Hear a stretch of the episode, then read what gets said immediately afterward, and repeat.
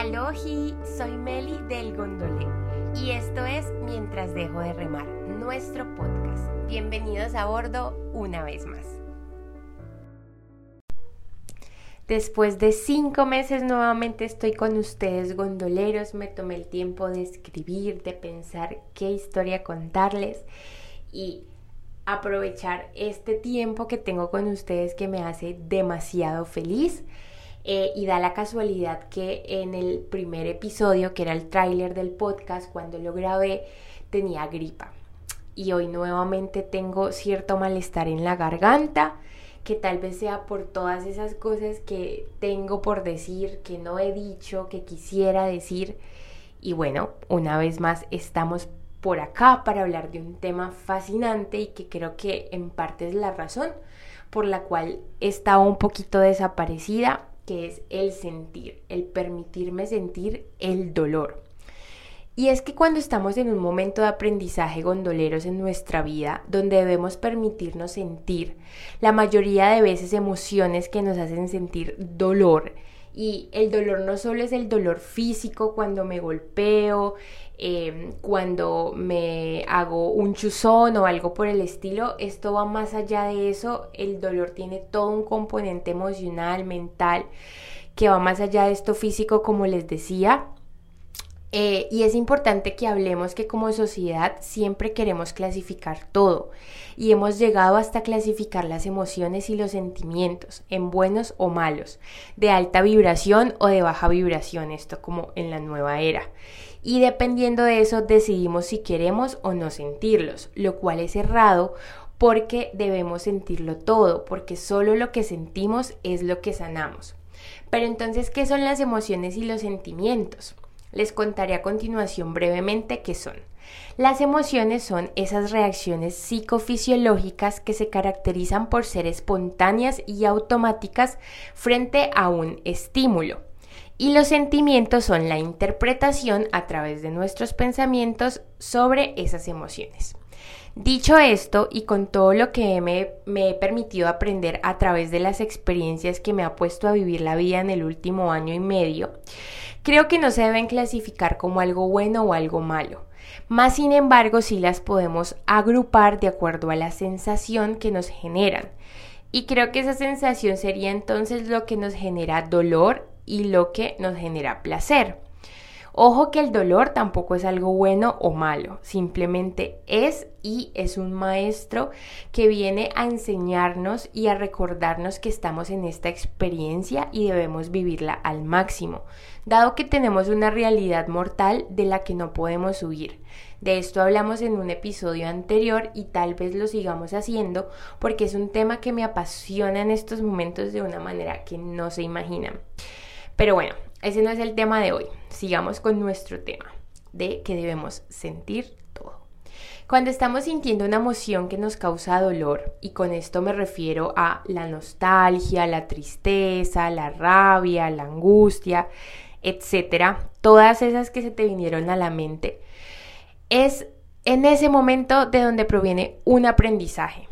En ocasiones nos dejamos acompañar por algunas personas de nuestra red de apoyo o personas también desconocidas porque para ciertas personas es más fácil abrirse con eh, un completo desconocido. Yo les hago una pregunta, cuando ustedes han permitido sentir y hacer eso, ¿cuántas veces no se han sentido incomprendidos?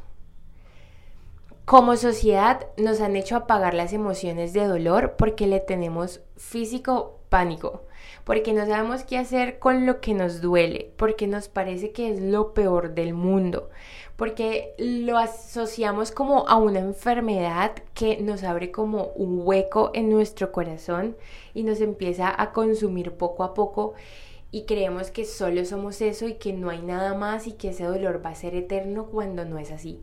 Yo le llamo el hoyo negro. ¿Cuántas veces las respuestas que hemos recibido del otro son preguntas como ¿por qué te sientes así? ¿Por qué lloras? Como si tuviéramos que justificar lo que sentimos o está mal la forma en que nos permitimos sentir.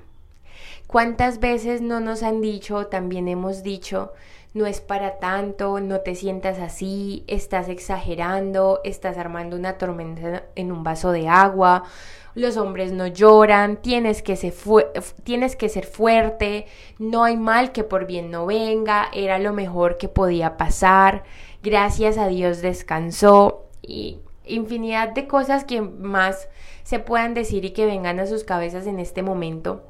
Y por más que estas vengan con una intención de ayudar o de la impotencia del otro que nos quiere y no quiere vernos sufrir, muchas veces no nos hacen bien y hace que apaguemos ese dolor, que lo escondamos, que lo disfracemos y eh, impidiéndonos sanar, ¿no?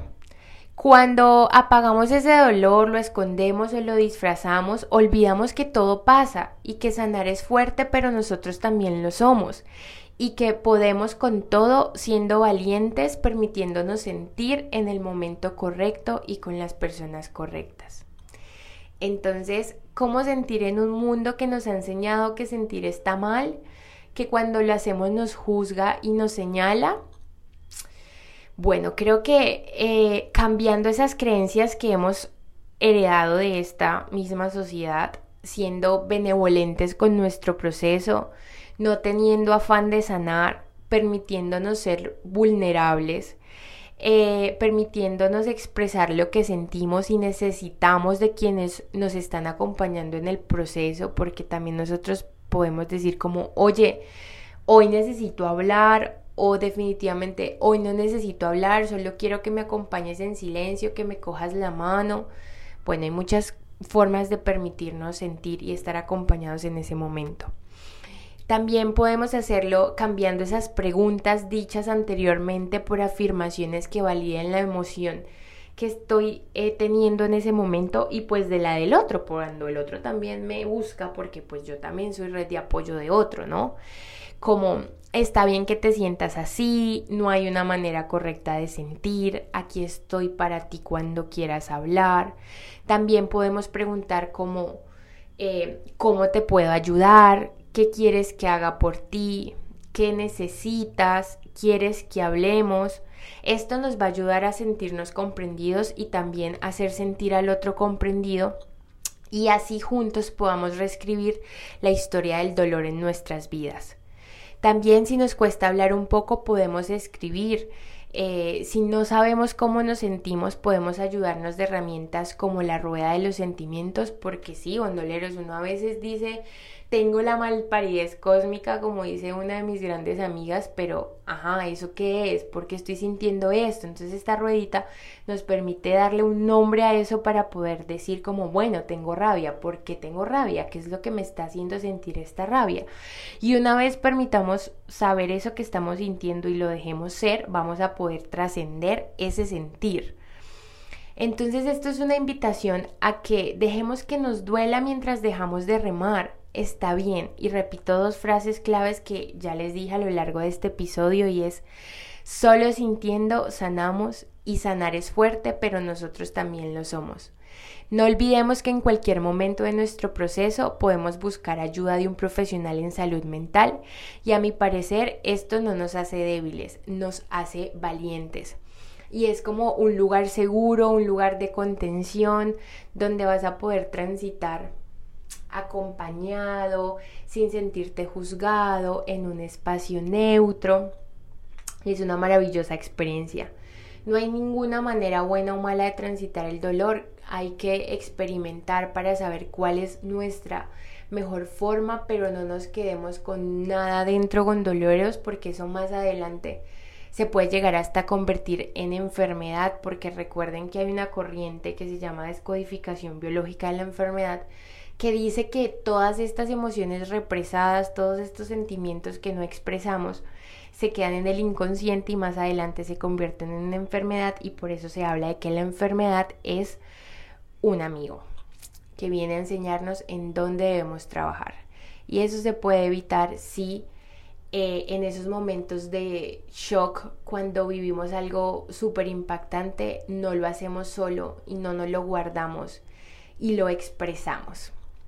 Así que gondoleros, yo sé que ustedes son muy valientes y si tenemos que seguir siendo, lo vamos a hacer, porque como siempre he dicho, nunca seremos un producto terminado en esta experiencia llamada vida humana, eh, pero cada vez vamos un pasito más adelante.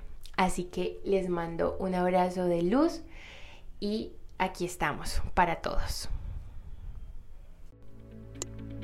Gracias por navegar junto a nosotros en las aguas de la vida. El viaje de hoy ha concluido.